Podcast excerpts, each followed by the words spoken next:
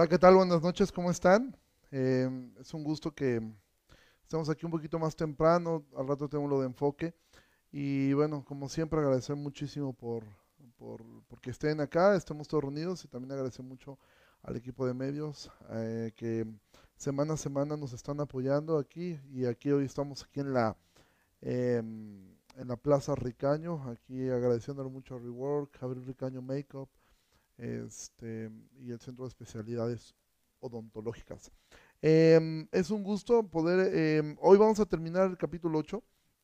Realmente es muchísimo, muchísimo texto, pero vamos a hacer todo el esfuerzo por terminar el capítulo 8. Ya saben, bueno, hacemos nuestro recorrido mental, eh, comenzando Romanos. Ya vamos a la mitad del libro. Hoy terminamos el libro, eh, la primera mitad del libro y las siguientes semanas estaremos viendo eh, algunos temas, todavía quedan algunos temas bastante complejos, quizá el, siguiente, el capítulo 9, contiene una parte complicada, eh, a veces difícil de, poder, ah, más que creer, creo que es difícil de aceptar de un inicio, pero bueno, vamos a, este, a, poder eh, mirar la, palabra de Dios. Entonces, por aquí me dicen que no, no se escucha, yo espero que los demás estén escuchando.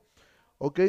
Em, bueno, eh, recuerden capítulo 1, la exposición de la carta y la, primera entrada respecto a la condición del hombre, su condición perdida. Capítulo 2, él habla un poco de la conciencia que Dios le ha dado al hombre, cómo es que el hombre decidió cambiar eh, a, a, Dios por adorar a la creación y Dios le entrega una mente reprobada. Capítulo 3, vemos el asunto de los judíos, cómo es que ellos confiaban tanto en su ley, pero la ley no los podía salvar. Pablo habla las palabras más duras en el capítulo 3 respecto a que no hay nadie que busca a Dios, no hay justo, ni siquiera uno, todos pecaron, todos se han desviado. Pero al final del capítulo 3, Pablo va a introducir el tema de la justificación, para en el capítulo 4 hablar que la justificación es algo, la justificación que viene por fe es algo que estaba desde el Antiguo Testamento, eh, visto en la vida de Abraham, un poco en David, y después nos va a hablar acerca de las dos cabezas federales que hemos tenido, Adán y Cristo. Capítulo 6 va, eh, va, va, perdón, capítulo 5 va a entrar nuevamente al tema de la justificación, para llegar al capítulo 6 y decir que la justificación, el ser salvos eh, por una justificación gratuita, no significa que podemos vivir en pecado, sino que ya no somos esclavos del pecado, es básicamente lo que trata el capítulo 6, para llegar al capítulo 7, donde Pablo comienza con una ilustración del matrimonio, para después hablar este speech interno respecto a, a, la lucha que él tenía contra el pecado. Y llegamos entonces al capítulo 8, que es lo que nosotros vimos, que no hay ninguna condenación para los que están en Cristo. Pablo da algunas razones por qué porque el Espíritu Santo nos ha hecho libres. ¿Por qué? Porque podemos dar fruto. ¿Por qué? Porque Cristo también habita con nosotros. Y llegamos a mirar que el Espíritu Santo es quien nos fortalece para poder vencer el, pecado, para poder vencer nuestra carne, para poder vencer esto. Y es entonces cuando llegamos al final, a la parte final de lo que es el capítulo 8. Eh, a la parte del capítulo 8 en Romanos, donde Pablo va a estar hablando respecto a la situación que el Espíritu Santo es quien nos ayuda a poder vencer, a, nos da las herramientas para poder vencer el pecado. Y Pablo hace esta advertencia, si viven conforme a la carne van a morir, pero si por el Espíritu hacen morir las obras de la carne, vivirán. Y esto es lo que nos lleva a entender que somos hijos, ¿sí? hijos que podemos llamar Abba Padre a nuestro Dios. Y es allí donde nos quedamos, entonces vamos a ir capítulo 8 al versículo 15, porque Pablo va a llegar al al clímax quizá del libro, ¿sí? en esta parte, versículo 15, pues no han recibido el espíritu de esclavitud para estar otra vez en temor, sino que han recibido el espíritu de adopción por el cual decimos Abba Padre. El espíritu mismo da testimonio a nuestro espíritu de que somos hijos de Dios. ¿Sí? Y entonces ahí ah, seguimos versículo 17, y si hijos, ¿sí? también herederos, herederos de Dios y coherederos con Cristo, si es que padecemos juntamente con Él, para que juntamente con Él seamos glorificados. Entonces te das cuenta cómo Pablo sigue insistiendo en esta parte. Si eres un hijo de Dios, tú eres heredero, tú eres coheredero con Cristo, sí, pero hay este condicionante, sí es que padecemos juntamente con Él. Ahora, cuando Pablo añade esta idea de padecer juntamente con Él, para que juntamente con Él seamos glorificados, glorificados no está diciendo que acerca de un sufrimiento heroico, o eh, condiciona nuestra salvación. O sea que si tú no sufres en esta vida, no sé, persecución o algo así, pues entonces tú no eres este, tú no eres salvo. No está hablando acerca que hay un élite, un círculo muy especial de salvos que ellos pues de alguna manera han ganado su salvación eh, debido a sus méritos. No, no es lo que Pablo está diciendo en esta, en esta, en esta parte. Lo que Pablo está diciendo es em, que si nosotros estamos, el cristiano va a sufrir, es algo intrínseco en la vida del cristiano. ¿sí? En la vida del creyente, el creyente va a sufrir, va a sufrir todo el tiempo. Sufrimos las penalidades de seguir a Cristo. ¿En cuando tú puedes mirar que estás sufriendo? Bueno, cuando tú estás mirando el rechazo que te produce ser creyente, el rechazo que ha llevado a tu vida, el hecho de que tú alguna vez le avisaste a tu familia de que eras, que eras cristiano, ese rechazo constante, esa, esa forma de saber que, que tenemos que perdonar, que tenemos que eh, lidiar con esta parte de, de, de, nuestra vida, eso realmente es, es un sufrimiento que el creyente todo el tiempo va a estar experimentando. No es algo de lo cual el, creyente eh, pueda, pueda sentirse libre, pueda de alguna manera decir, bueno, yo no voy a sufrir. Si tú no estás dispuesto a sufrir, pues la realidad es que tú no, eh, no estás experimentando esta parte de, de, de, de, lo que es la vida cristiana, porque el cristiano va a sufrir, es algo que no puede librarse, el sufrimiento es algo que está dentro del cristiano. Por eso Pablo va a decir en el versículo 18, pues tengo por cierto que las aflicciones del tiempo presente no son comparables con la gloria venidera que en nosotros ha de manifestarse. Mira, lo que Pablo está diciendo, si vas a sufrir, vamos a sufrir y vamos a padecer Sí, pero esto, cualquier cosa que tú pases, no es comparable con la gloria venidera en que nosotros ha de manifestarse. Recuerda, Pablo está construyendo una idea de que no hay condenación para los que estamos en Cristo. Es decir, que tú puedas entender algo, lo que tú vivas, lo que tú sufras, lo que tú padezcas en este mundo vale la pena. Si tú has sufrido rechazo, si tú has sufrido eh, menosprecio de otros, si tú has sufrido traición de otros, todo esto no es comparable con la gloria que viene sobre ti. Y tengo que decir esto, cualquier cosa que tú vivas, cualquier cosa que tú y yo suframos en este mundo, no es comparable con la gloria que ha de venir. Así sea la pérdida de un ser querido, así sea la pérdida de todo, no es comparable a esa gloria que ha de venir, a eso que va a venir después, a eso en lo cual nosotros podemos tener esta confianza plena de que Dios está contigo. ¿Sí? Lo que tú vivas acá no se compara a lo que Dios tiene para ti. Y entonces Pablo va a hablar acerca de la creación. Recuerda el capítulo 6, Pablo ha hablado acerca del pecado de Adán y cómo es que el pecado de Adán arrastró a todos. Dice versículo 19, porque el anhelo ardiente de la creación es el aguardar la manifestación de los hijos de Dios, porque la creación fue sujeta a vanidad, no por su propia voluntad, sino por causa del que la sujetó en esperanza, porque también la creación misma será libertada de la esclavitud de corrupción a la libertad gloriosa de los hijos de Dios. Entonces, Pablo lo que está diciendo es que aún la creación está esperando, está guardando porque, porque, porque termine todo esto. Cuando nosotros vemos esto eh, eh, de, de, un virus y de todo esto, no solamente nosotros estamos sufriendo esto, la creación sufre, ¿sí? Los animales sufren y no es que Dios esté siendo aquí animándonos a nosotros a ser animalistas, ¿sí? De hecho, yo, yo, yo, yo leí algo acerca de un artículo de un hombre que es animalista, que toma estos textos para defender que el creyente debería estar sumamente interesado en el cuidado de los animales, lo cual no es malo, e, es, está bien cuidar a los animales, eso está bien, pero no tenemos una tendencia a priorizar un animal por encima de, em, del hombre. Recuerda, una tendencia de la que Pablo habló en el capítulo 2 es la tendencia a adorar la creación antes que el creador. Si La ley y todo se resume en amarás a Dios y a tu prójimo, no en amarás a Dios, a tu prójimo y a los animalitos. ¿Sí? Entonces, Pablo está diciendo que con todo eso, el anhelo de la creación es la manifestación de los hijos de Dios. ¿Qué significa esto? La manifestación de los hijos de Dios es cuando el Señor nos dé cuerpos glorificados y nosotros estemos en la tierra nuevamente con Cristo, en la eternidad, ¿sí?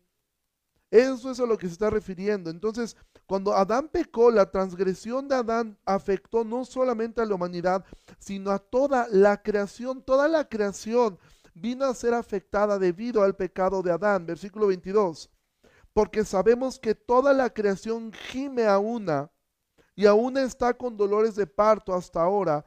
Y no solo ella, sino que también nosotros mismos, que tenemos las primicias del Espíritu, nosotros también gemimos dentro de nosotros mismos, esperando la adopción, la redención de nuestro cuerpo. Y esto de alguna forma es una de las razones por las cuales yo creo que el capítulo 7 sí se está refiriendo a Pablo como converso, luchando con su pecado, porque a veces estos textos los pasamos muy rápido. Dice, sabemos que toda la creación gime a una. Aquí la palabra gemir es algo de un lamento. Sí, es un gemir, es un lamento. Hay personas que han ocupado estos textos para pensar que gemir aquí se está refiriendo a que nosotros gemimos dentro de nosotros mismos y se refiere a la glosolalia. ¿sí? Hablar eh, lo que algunos creen que es lenguas y hablar en glosolalia, entonces estamos gimiendo. No, la palabra gemir es un lamento, es algo doloroso. Pablo está ocupando la misma palabra, dice, sabemos que toda la creación se lamenta a una y está con dolores de parto hasta ahora. Y no solo ella, sino que también nosotros mismos que tenemos las primicias del Espíritu, ¿sí? Es decir, el Espíritu dentro de nosotros también gemimos. Ahora, ¿de qué gemimos nosotros? Bueno, lo que Pablo dijo en el capítulo 7. ¿Qué gemido es ese? Es ese lamento, es esa tristeza por la pecaminosidad que aún queda en nosotros. Ahora que hay una pregunta, ¿realmente tú te lamentas? ¿Realmente tú gimes dentro de ti desesperado por el pecado que hay dentro de ti, es algo que te lleva a gemir, a decir, ¿por qué? ¿Por qué? No puedo vencer esto. Sencillamente te dejas llevar y te dejas arrastrar por el pecado. Pablo está diciendo, la creación gime a una y también nosotros gemimos dentro de nosotros esperando la adopción. Mira, lo más hermoso del cielo es Cristo, pero lo segundo más hermoso del cielo es que no hay pecado. Que ya no vamos a luchar con el pecado, que ya no vamos a luchar con el orgullo, que ya no vamos a luchar con la mentira, no vamos a luchar con la lujuria. Mientras estemos aquí, Pablo dice que nosotros gemimos dentro de nosotros esperando ese día, esperando la adopción, la redención de nuestro cuerpo. ¿Sí? Y esto pregunto, ¿es algo que ocurre dentro de tu vida? Ese lamento de por tu pecado y ese deseo ¿sí? Eh, ¿Qué es lo que tú esperas? A lo mejor tú lo que esperas es que, entres al trabajo para, que, para, para seguir teniendo dinero, para seguir esto.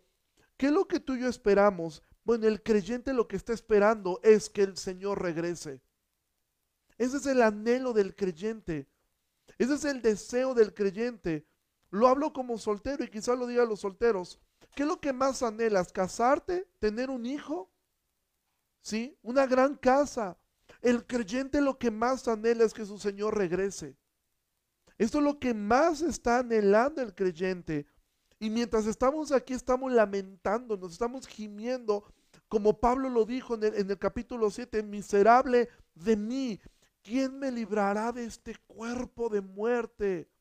¿Sí? Porque el creyente vive en esa, eh, eh, em, eh, vive en esa situación, vive en este punto ¿sí? El Espíritu Santo nos ha dado esas primicias. Dice versículo 24, porque en esperanza fuimos salvos, pero la esperanza que se ve no es esperanza, porque lo que alguno ve, ¿a qué ha de esperarlo? Entonces, estas son esas partes como un poco enredadas que de repente Romanos tiene, también por la traducción que nosotros ocupamos. Pablo lo que está diciendo es aquí, él está diciendo, en esperanza fuimos salvos, pero la esperanza que se ve no es esperanza. Es decir, hay una esperanza para nosotros, ¿sí? Pero aún no la hemos visto completa. O sea, esto que estás viendo en este mundo, esta novedad de vida, es algo precioso. Pero dice, porque lo que alguno ve, ¿a qué esperarlo? Es decir, aún no has visto, esta no es la esperanza. Pero lo que está diciendo es, ten en cuenta algo, vas hay debes tener una esperanza y tu esperanza no debe estar centrada en este mundo, en esta vida. Sí, por eso dice Pablo, porque en esperanza fuimos salvos, pero la esperanza que se ve no es esperanza. Es decir, esto que estamos viviendo es parte de la redención, pero no es lo que deberíamos nosotros estar esperando. Porque lo que alguno ve, ¿a qué esperarlo? Pero si esperamos lo que no vemos, con paciencia lo aguardamos. Es decir, tienes que esperar lo que aún no ves, el cielo, la eternidad. Y de igual manera el Espíritu nos ayuda en nuestra debilidad. Pues ¿qué hemos de pedir como conviene? No lo sabemos, pero el Espíritu Santo intercede por nosotros con gemidos indecibles, con ese eh, lamento, con esa parte el Espíritu Santo intercede por nosotros. Entiende, el Espíritu Santo también está intercediendo por ti. Mas el que escudriña los corazones sabe cuál es la intención del Espíritu, porque conforme a la voluntad de Dios intercede por los santos. Y esta es una de las más grandes esperanzas que nosotros tenemos, que el Espíritu Santo está intercediendo por ti, Cristo está intercediendo por ti, así como somos sustentados por esa gloriosa esperanza, así el Espíritu Santo nos sustenta en nuestra debilidad.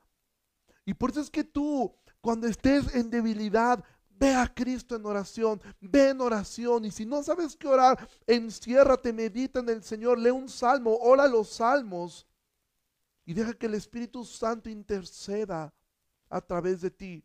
Y va a haber de repente ese lamento de saber, no sé qué hacer, estoy quizá desesperado, no sé qué hacer, pero sé que mi redentor vive. Y sé que e-, Él está aquí, yo sé que Él está intercediendo, ¿sí? A través conmigo y Él está intercediendo adelante de Dios. Porque el que escudriña los corazones sabe cuál es la intención del Espíritu. Porque conforme a la voluntad de Dios intercede por los santos. Entonces, Pablo lo que está diciendo es, sí, tenemos algo dentro de nosotros que a veces nos está desesperando, de no poder vencer ciertas áreas, de no poder eh, vencer fallas de carácter, de todo el tiempo estar luchando contra el pecado, contra los deseos de la carne, esa lucha, esa mortificación del pecado, esa lucha por hacer morir el pecado. Pero Pablo dice, el Espíritu Santo está, y entonces es cuando llega la quizá la parte más famosa, ¿sí? que tiene el libro, el libro de Romanos, y probablemente una de las partes más maravillosas que tiene toda la Biblia. Y sabemos que a los que aman a Dios, todas las cosas les ayudan a bien. Ahora tengo que decir algo. Este es un texto que está dirigido a nosotros, los creyentes. Tú no puedes, tú no deberías usar estos textos para darle consuelo a un incrédulo. Recuerda, Pablo ha hablado ocho capítulos enteros para llegar a este punto. Ocho capítulos él ha hablado para decir esto. A los que aman a Dios, todas las cosas les ayudan a bien a los que aman a Dios. Y si eso no queda claro, entonces Pablo dice esto. Esto es a los que conforme a su propósito son llamados. ¿Sí? Comúnmente nosotros ocupamos estos textos para quererle dar consuelo a una persona que llega contigo y te dice, ¿sabes qué? Estoy perdiendo mi matrimonio. Y tú le dices, mira, ¿sabes qué? Todas las cosas ayudan para bien. A él no. Si él no es creyente, no. Si eso lo lleva a una conversión, bueno, sí le ayudó para bien. Pero si no es así, esto no le está ayudando a él. Y de repente nosotros ocupamos textos de la Biblia que no están diseñados para un incrédulo. Estos son textos que son para el creyente. Sabemos que a los que aman a Dios, recuerda, un incrédulo no ama a Dios, un incrédulo aborrece a Dios. A los que aman a Dios, todas las cosas les ayudan a bien. Esto es a los que conforme a su propósito son llamados. Y entonces Pablo va a hacer un pequeño resumen para introducir lo que va a hablar en el capítulo 9. Ahora yo lo voy a, lo voy a leer muy rápido, lo voy a pasar muy rápido porque eso lo veremos el día lunes. ¿sí?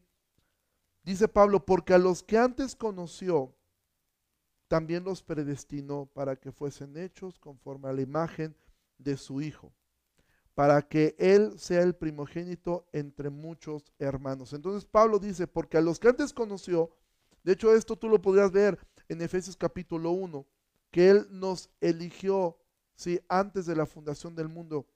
Dice, porque a los que antes conoció, también los predestinó para que fueran hechos conforme, conformes a la imagen de su Hijo, para que Él sea el primogénito entre muchos hermanos. Primogénito aquí quiere decir principal, ¿sí?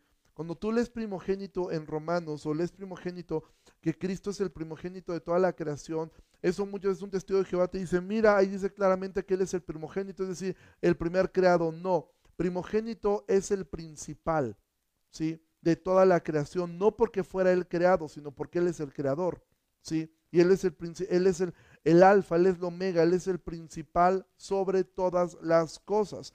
Y entonces dice, y a los que predestinó, a esos también llamó. Y a los que llamó, a estos también justificó. Y a los que justificó, a estos también glorificó. Esto tiene un nombre en teología. Esto se conoce como el ordo salutis o el orden de salvación. El orden de salvación es este. Dios predestina, después llama, después justifica y después glorifica. Y para glorificar, estas dos partes es la santificación que nos va a llevar a la, glorificación eterna. Entonces, el orden de salvación está establecido aquí. ¿Qué es lo primero que ocurre? Pablo va a tocar este tema en el, capítulo 9 más profundamente. Dice a los que predestinó, es decir, la predestinación puede a algunos gustarles o no gustarles, pero nadie puede decir que no es bíblico. ¿sí? Ahora, hay una diferencia entre predestinar y preconocimiento. ¿sí? Entonces aquí está hablando acerca de predestinación, ¿sí? Está diciendo a los que predestinó, es decir, desde antes de la fundación del mundo, Dios ha predestinado a los que han de ser salvos. En algún momento a estos predestinados Él los va a llamar. Una vez que los llama, Él va a hacer efectiva la obra de Cristo que los va a llevar a la justificación. Y una vez que, sean que somos justificados, comienza un proceso de santificación que terminará en la glorificación de nuestros cuerpos. Esto se llama el orden de salvación. Entonces Pablo está dejando muy en claro que a los que aman a Dios todas las cosas les van a ayudar a bien. Pero por si no queda claro quiénes son este tipo de personas, Pablo va a decir esto es a los que conforme a su propósito son llamados. Es decir, que puedan, que en ellos pueda ser efectivo, que Dios los predestinó, que es, que los llamó que los justificó y que están en un proceso de santificación y en un crecimiento de santificación. Pablo no está diciendo cualquier persona puede, eh, eh, eh, puede, puede tomar esto. No, Pablo lo que está diciendo es cualquier persona que el Padre haya elegido y que pueda haber manifiesto eso en su vida, es, es esto. Ahora, aquí es donde entramos nuevamente en este vaivén que parece que Pablo va llevando. Porque recuerda, Pablo en los primeros capítulos ha demostrado que el hombre está perdido. Capítulo 1, capítulo 2, la mitad del capítulo 3. Después les está hablando que, la, que, para eso, que Cristo eh, nos justifica. Que esto se recibe por fe, capítulo 4. Que eh, la justificación, capítulo 5, vuelve a tomar esto. Que la justificación significa que ya no estamos esclavos al pecado, capítulo 6. ¿Sí? Y la mitad del capítulo 7. Pero Pablo ahora pareciera que va a llevar a esta parte de decir, tú tienes, y el capítulo 7, el capítulo 8, la, la primera mitad, debes luchar contra tu pecado con toda tu fuerza. Pero parece que Pablo no quiere que ellos nunca confíen, ni nosotros confiemos en nuestros propios esfuerzos. Entonces ahora Pablo va a decir en el capítulo 9, Dios fue el que te eligió, no eres tú. Y aquí es donde entra esta tensión, esta tensión entre la soberanía divina y la responsabilidad humana. Sí, esa tensión que existe. Entonces Pablo, antes de, poder hablar quizá el pasaje más, eh, más conocido del libro de Romanos y uno de los más hermosos de toda la Biblia, Pablo está diciendo esto. Tienes que entender que tú debiste haber sido predestinado, llamado, justificado y estar en un proceso de santificación. Si eso está en tu vida, entonces Pablo lo que está haciendo es, ahora te invito a que creas lo que sigue. Versículo 31. ¿Qué pues diremos a esto? Si Dios es por nosotros, ¿quién contra nosotros? El que no escatimonia a su propio Hijo, sino que lo entregó por todos nosotros, ¿cómo no nos dará también con él todas las cosas? ¿Quién acusará a los escogidos de Dios? Dios es el que justifica. ¿Quién es el que condenará? Cristo es el que murió. Más aún el que también resucitó, el que además está a la diestra de Dios, el que también intercede por nosotros. Entonces Pablo está diciendo, ahora sí, y date cuenta, Pablo ha empleado ocho capítulos para hablar de lo que nosotros generalmente cuando evangelizamos queremos hablar primero. Dios te ama. Bueno, Pablo no comenzó con, eh, hablando acerca del amor de Dios. Pablo ha construido toda una idea para no crear una, una, una falsa esperanza de que Dios te ama cuando no eres, cuando no estás dentro de eso. Comúnmente nosotros lo primero que, decimos a una persona, y esos son todos los eslogans de evangelismo, Cristo te ama, sonríe, Cristo te ama, Dios te ama, eso es verdad. Pero no es así como comienza el Evangelio. El Evangelio comienza con las malas noticias, capítulo 1, capítulo 2, capítulo 3. Comienza enseñándote la soberanía de Dios, la santidad de Dios, tu pecaminosidad, tu necesidad de ser justificado y no confiar en tus obras. Y es entonces cuando Pablo ahora sí llega y habla acerca del amor de Dios. Nosotros hemos ocupado creo que dos semanas y medio, casi tres, para llegar a este capítulo, para llegar a decirte, sí, Dios te ama, sonríe, Dios te ama, pero que esa sonrisa sea real en saber que para poderte hacer de eso, tú tienes que estar certero que Dios te predestinó, que Dios te llamó, que Dios te justificó y que estás creciendo en santidad a fin de ser, de un día tener un cuerpo glorificado. Entonces Pablo dice esto, si tú estás en Cristo, si tú estás aquí, si realmente eres cristiano, bueno, entonces ahora confía en esto, ¿sí? Si Él no escatimó a su propio Hijo, ¿cómo no te va a dar también con Él todas las cosas? ¿Y sabes qué, qué es lo que un creyente piensa en esto? No piensa en la casa, en el coche, en la esposa, en los hijos, en todo bonito. Lo que un hombre piensa es, Él me va a dar su presencia, ya me dio a Cristo, ¿cómo no me va a dar todas las cosas que necesito?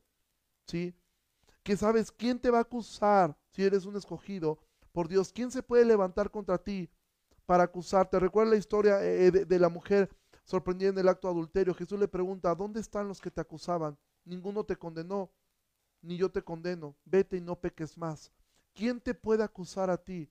¿Quién se puede levantar contra ti y decir, mira, yo sé cómo eras tú? Ojo, eras. ¿Cómo eras tú? Tú eras tal persona, tú eras esto, tú eras aquello. Y el diablo viene y te acusa. ¿Cómo crees que eres creyente? ¿No te acuerdas todas las cosas que tú hacías antes en el mundo? Ve cómo era tu vida. ¿Quién te crees tú? Bueno, él ahora, Pablo dice, ¿quién te puede acusar? Él te justificó. Él te justificó. ¿Quién te va a condenar? Cristo murió por ti. Y más aún resucitó y ahora está sentado a la diestra del Padre e intercede por ti. Recuerda, Pablo acaba de decir, el Espíritu Santo intercede por ti. El Espíritu Santo vive en ti. Cristo vive en ti. Y también Cristo intercede por ti delante del Padre. Entonces ahora nosotros, igual que el incrédulo, seguimos teniendo un tribunal como un escenario, pero ahora ha habido un cambio allí, porque el pecador está justificado delante del estrado ¿sí? Y es como si en ese estrado Dios llamara a un acusador y dije, ¿a quién puede acusarlo?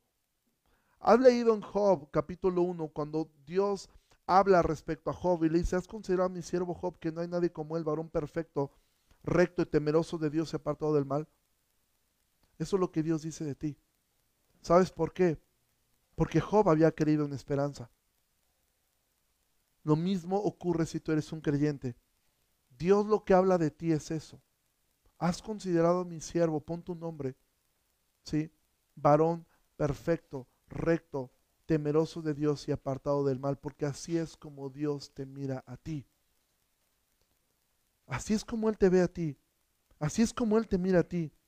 Entonces, dice, ¿quién puede condenarte si yo ya te perdoné? ¿Quién puede acusarte si yo ya te justifiqué? ¿Quién te va a acusar? Y entonces Pablo va a terminar con esto. ¿Quién nos separará del amor de Cristo? ¿Quién? Vean todo lo que ha, expuesto Pablo.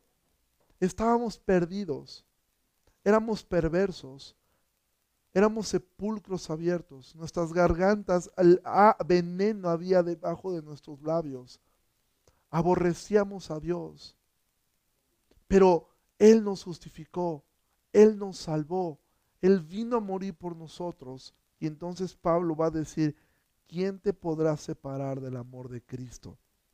¿sí? A mí algo que me, me impacta es esta idea de a veces pensar que la salvación se pierde. Pablo está diciendo, ¿quién te puede separar del amor de Cristo? Para mí ese es un texto tan claro de que la salvación no se puede perder. Ahora, si la salvación se pierde, como dijera Spurgeon, ten por seguro que ya la perdiste.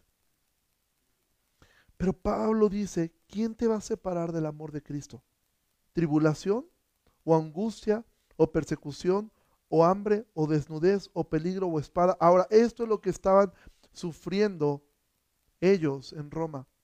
Ellos estaban sufriendo tribulación. Recuerda, Priscila y Aquila fueron de las personas que fueron expulsadas de Roma por el emperador. Pero Pablo dice, ¿quién te va a, ¿quién te va a separar? Tribulación, angustia, persecución o hambre o desnudez o peligro de espada. Y Pablo les va a citar un salmo, como está escrito, por causa de ti somos muertos todo el tiempo. Somos contados como ovejas de matadero. Pero Pablo va a decir, antes en todas estas cosas, ¿en qué cosas? En la tribulación, en la angustia, en la persecución, en el hambre, en la desnudez, en el peligro o, eh, o en la espada. Antes en todas estas cosas somos más que vencedores por medio de aquel que nos amó. Ahora, ¿qué significa esta expresión más que vencedor? Era una expresión ocupada por los romanos cuando el emperador mandaba a, un ejército a conquistar. La respuesta podía ser una de estas tres. Una, que estaban derrotados, ¿sí? lo cual les iba a costar la vida. La segunda era que habían sido vencedores. Eso significaba que habían arrasado con el pueblo, que el pueblo no se había rendido nunca y que tuvieron que destrozar todo el pueblo y que no quedó prácticamente nada. Pero cuando los romanos mandaban la carta que decía, fuimos más que vencedores, significaba que no solamente habían vencido, habían conquistado, sino que ahora ese pueblo iba a dar tributo al César, es decir, ahora iba a ser útil para ellos, ¿sí? Y que el pueblo había quedado bien, que había quedado muchas cosas útiles y ahora iban a ser, eh, iban a ser, no solamente fueron vencedores, sino fueron más que vencedores, ¿sí? Ahora, ¿por qué razón Dios nos permite todo lo que está ocurriendo porque las pruebas, esta cuarentena, este virus, no nos puede separar del amor de Cristo, pero nos ayuda a ser más que vencedores. ¿sí? El diablo está vencido, Cristo lo venció, pero Dios permite que Él siga tentando para hacernos a nosotros más que vencedores. ¿En qué sentido? Que ahora me sirve eso para crecer y ser forjado a la imagen de Cristo. Para que Cristo siga siendo formado en mí para que Cristo siga siendo formado en mi vida. Y entonces Pablo está diciendo, antes somos más que vencedores por medio de aquel que nos amó. Pablo deja en claro, no es mi fuerza, no es mi inteligencia. Soy más que vencedor por medio de alguien, por medio de Cristo que nos amó, que se entregó en la cruz, ¿sí? Y entonces viene esta parte, la más famosa, por lo cual estoy seguro que ni la muerte, ni la vida, ni ángeles, ni principados, ni potestades, ni lo presente, ni lo porvenir, ni lo alto, ni lo profundo, ni ninguna otra cosa creada nos podrá separar del amor de Dios que es en Cristo Jesús, Señor nuestro. Nada te puede separar de su amor. Nada. ¿Sí? Nada te puede separar de eso. No hay nada que tenga el poder de separarte de Dios. Y esa es nuestra confianza. ¿Este virus te puede separar del amor de Dios? No, de hecho, si esto nos matara, nos llevaría con Cristo. Nos llevaría con Él. ¿Sí? La muerte no te va a separar de Dios, la muerte te va a acercar a Dios. Lo único que produce la muerte en el creyente es llevarlo a casa. ¿Sí? La vida no va a tener la capacidad, porque poderoso es Dios, dice Judas, para presentarte un día delante de Él, sin mancha y sin caída. Y Dios no solamente tuvo el poder de salvarte, sino tiene el poder de eh, perseverarte en un estado de, de santidad. Dios tuvo el poder de sacarte del mundo, el poder de ponerte en el mundo y el poder de sostenerte en la vida. Que la vida no te va a separar, ni los ángeles, ¿sí? Ni los principados, ni las potestades, ni el diablo te puede separar de Dios. Lo presente que estás viviendo no te puede separar del amor de Dios. El futuro no te puede separar de Dios, lo alto, lo profundo. Y Pablo dice, y para acabar pronto, ninguna cosa te puede separar del amor de Dios. Estás seguro en Él. Eso debe echar fuera el temor. Por eso Juan dice, el perfecto amor echa fuera todo temor, el perfecto amor, el saberte perfectamente amado por Dios va a echar fuera el temor de entender, no hay nada que me pueda separar de Él, nada, nada. Así como era imposible que tú llegaras a Dios, así como era imposible que tú pudieras llegar a Dios por tus propios méritos, así de imposible es que alguien te pueda separar de Él. Nada te puede separar de ese amor. No existe. Pablo dice, no hay nada, no existe nada creado. No existe. Los ángeles no tienen ese poder. Obviamente ellos no quieren que, eso se hiciera. ¿sí? Claudio dice, ni aún nosotros mismos podemos hacer nada para separarnos de su amor. Tú no hiciste nada para llegar a Dios. ¿sí? No hay nada que tú puedas hacer para llegar a Dios. Y tampoco hay nada que pudieras hacer que te pueda separar de Dios. Quizás los que son padres lo pudieran entender de una, de una forma un poco más clara. ¿Qué cosa podría hacer tu hijo para que tú dejaras de, amarlo como, como, hijo? ¿Qué cosa tú como padre? Piensa en algo y los que son padres podrán decir, no hay nada que mi hijo pudiera hacer para que yo lo odiara de por vida y me separara completamente de él. ¿Sí? No hay nada. Bueno, si tú eres malo y tienes esa capacidad de amor, ¿cuánto más? Mira, a, mí de repente llega gente en consejería y me dice, pastor, es que yo siento que Dios no, no, me puede, Dios no me ha perdonado de esto que he hecho. Y a veces han llorado y dicho es que yo he hecho esto, esto, y, me cuesta trabajo creer que Dios me pueda perdonar. Yo, a, veces la respuesta es un tanto dura, pero es un tanto, es, es, bíblica. Yo le digo, ok, no le agregues a tu problema de incredulidad, ¿sí? Más pecado, de creerte, aparte, más bueno que Dios. O sea, que tú puedes, si tú eres padre, tú, yo les hago esta pregunta, ¿hay algo que tu hijo pueda hacer que tú no le perdones? Y me dicen, no, ok, no le agregues orgullo a tu pecado de incredulidad, de pensar que tú eres más bueno que Dios, que tú sí tienes la capacidad de perdonar cualquier cosa, pero Dios no, no te puede perdonar algunas cosas a ti. Eso es absurdo. ¿Sí? No hay nada que te pueda separar del amor de Dios. El pecado no tiene ese poder tampoco. Obviamente, Pablo recuerda, ha construido tanto la idea ha hecho un fundamento de que la esclavitud al pecado refleja que no eres hijo de Dios, que ahora Él puede decir, no hay nada que te pueda separar del amor de Dios. Nada. Absolutamente nada. Eres perfectamente amado. Amado amado, completamente amado, no por tu capacidad, no por tu inteligencia, no porque seas muy hábil, no porque seas muy apto, no porque seas un buen servidor, no porque seas un buen esposo, no porque seas una buena esposa, no porque seas una buena madre, no porque seas un buen estudiante, es que eres amado. El amor de Dios está puesto en un fundamento de perfección en su carácter, de amarte, porque Él decidió hacerlo porque Él decidió amarte. Mira, a veces eh, eh, como hijos llegábamos con nuestros padres y llegabas con buenas calificaciones y tu papá te expresaba, tu mamá te expresaba su orgullo de, de que seas su hijo y te presumía con los demás porque veía que tú eras un gran hijo. Y pensamos que Dios es así. Si yo me porto bien, Dios se siente muy contento conmigo. Pero si me porto mal, Dios no me quiere ni ver. No es así. El carácter de Dios está fundamentado en la perfección. Y el ejemplo que te puedo dar es el ejemplo de Job. Dios hablaba acerca de él. Has considerado a mi siervo Job, que es perfecto, varón perfecto, recto, temeroso de Dios, apartado del mal. Pero cuando tú lees por ahí del capítulo 23, me parece, 23, 26, tú vas a ver que Job era un orgulloso. ¿Sí? Era una persona prepotente, orgullosa, ¿sí? que llega un punto donde es quebrantado eso y sale a la luz lo que realmente había en el corazón de Job. ¿Por qué Dios veía a Job de esa forma? Porque él estaba viendo a Cristo. Él ve a Cristo en ti. Él ve a Cristo en ti. Y entonces eres perfectamente amado, perfectamente aceptado. Entonces, cuando tú pecas, Tú deberías correr con tu papá. Recuerda, Pablo acaba de decir que podemos decir, Abba Padre, Abba Padre, papá. Así como el hijo pródigo regresó. ¿Sí?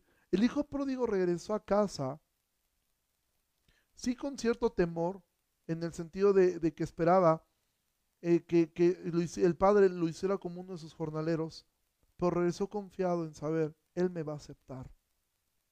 Y entonces tú tienes un acceso ante el trono de la gracia.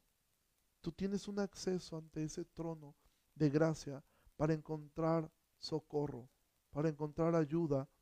Entonces, echa mano de eso y métete en la cabeza que eres amado por Dios y que no hay nada. Deja de tener miedo de un virus, deja de tener miedo de perder el trabajo, deja de tener miedo de, de, lo que has hecho, deja de tener miedo aún si has pecado, deja de tener miedo de confesar el pecado y, descubrirlo, sacarlo a luz y decir, bueno, me equivoqué, hice esto y estoy dispuesto a ser corregido porque soy perfectamente amado por Dios.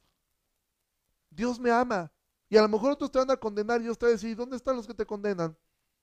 Ninguno te condenó, yo tampoco, vete y no peques más. Y el Padre te va a abrazar y sí, quizá entres un proceso de disciplina y sí, quizá entres un momento complicado, pero ¿sabes qué es lo hermoso de la disciplina? Que Él está ahí contigo. Que aún en los momentos de disciplina Dios no te va a dejar solo. Que Dios no avienta a sus hijos al valle de sombra, de muerte solos. Él va y está ahí con ellos su vara y su callado te infunden aliento, porque Él sí pasó el valle de sombra y muerte solo, para que tú nunca lo pases. Y si aún pasas por un proceso de disciplina, Él va a estar ahí contigo, consolándote, amándote y diciéndote, eres mi hijo, eres mi hija, y te amo perfectamente. Y te amo tanto que por eso permití este proceso de disciplina sobre tu vida para decirte, te amo, te amo, a pesar de cómo eres, decidí amarte y nunca voy a dejar de hacerlo. Nunca voy a dejar de amarte. Pero si tú eres creyente, tú debes correr. Quizá a veces la dureza del corazón, quizá a veces la duda nos hace tener temor de acercarnos a Dios. Pero las cosas que Pablo está diciendo lo profundo, la vida, la muerte, los problemas en este, en este mundo, solo consiguen acercarnos más a Él. ¿Sí? Solamente logran acercarnos más y más y más a Él y que tú entiendas, eres amado. Ahora Pablo ha construido durante ocho capítulos y ahora tú te das cuenta la diferencia de escuchar a pesar de mis luchas con el pecado, como en el capítulo 7, a pesar de estar perdido, como en el capítulo 1, a pesar de haber ignorado mi conciencia, como en el capítulo 2, a pesar de no ser justo ni bueno, como dice el capítulo 3, a pesar de estar, a pesar de no tener fe en un inicio, estar perdido como Abraham, él me llamó y me justificó, capítulo 4, capítulo 5, él me justificó, a pesar de que yo estaba en Adán perdido, si yo estaba representado en Adán, Dios decidió representarme en Cristo, capítulo 6. A pesar de mis luchas internas con no poder vencer ciertas áreas, Él me ama. Él me ama. Dios te ama. Dios se complace en llamarte mi hijo, en llamarte mi hija. Dios te ama. Pero te das cuenta la diferencia que es escuchar el Evangelio construido de esta forma, de poder ver la perversidad que éramos y ahora ver lo grandioso del amor de Cristo sobre tu vida. A que simplemente si yo te digo, Dios te ama, tú dices, qué bueno, yo también me amo. ¿Sí? Y también me aman muchas personas.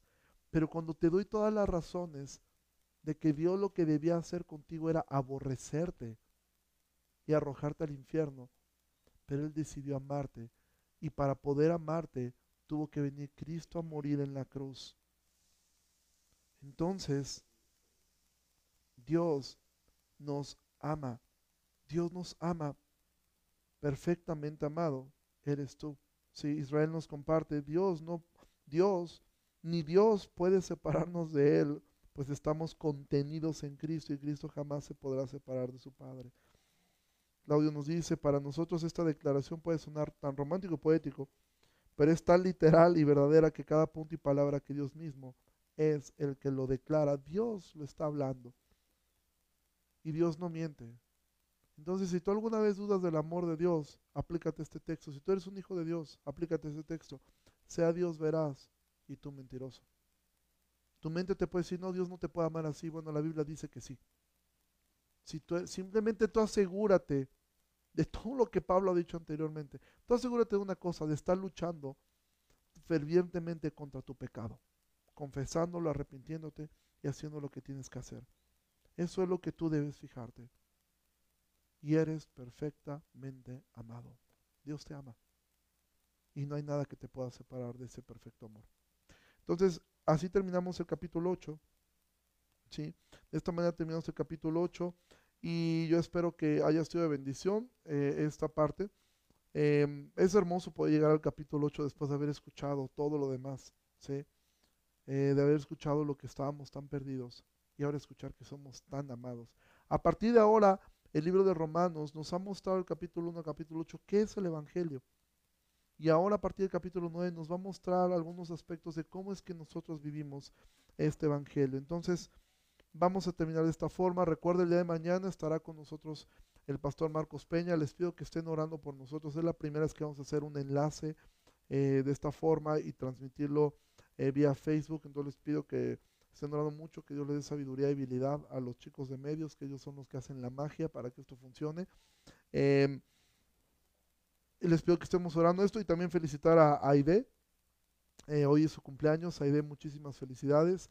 Dios te bendiga. Es súper padre poder ver que te conectas eh, diariamente. Yo sé que también por ahí debe estar Jair y pues eh, veo que es a Joel y ahí de, de Chicontepec. Igual Jair está dormido, pero bueno, está ahí despiértalo. Y perdón, Jair está durmiendo, pero ahí despiértalo. Y bueno, vamos a terminar orando y saludos Fanny y vamos a orar. Señor, muchísimas gracias por esta noche y gracias Padre por tu palabra. Te ruego que bendigas Padre a a la vez de mis hermanos que se han conectado en esta hora y te pido, Señor, que nos ayudes a poder entender esto, que como decía Martín Lutero, esta es quizá la doctrina más difícil del libro de Romanos y la más difícil de toda la Biblia, creer que somos perfectamente amados y creer que nada nos puede separar, nada nos puede arrancar de ese amor, nada, nada, absolutamente nada. Y esto es lo más difícil de creer, que somos perfectamente amados. Te pido que bendiga, Señor, a mis hermanos, en especial a la vida de Aide, que hoy, cumple un año más de vida. Te pido que le guardes, Señor, y que tú le ayudes en todo lo que ella haga y que tú hagas siempre tu buena voluntad en ella. Te pido todo esto, Señor, en el nombre de Jesús. Amén. Bueno, pues en un ratito más tenemos enfoque. Ve, vamos a, vamos a tocar un tema eh, que tiene un poco de relación a lo que hemos estado viendo.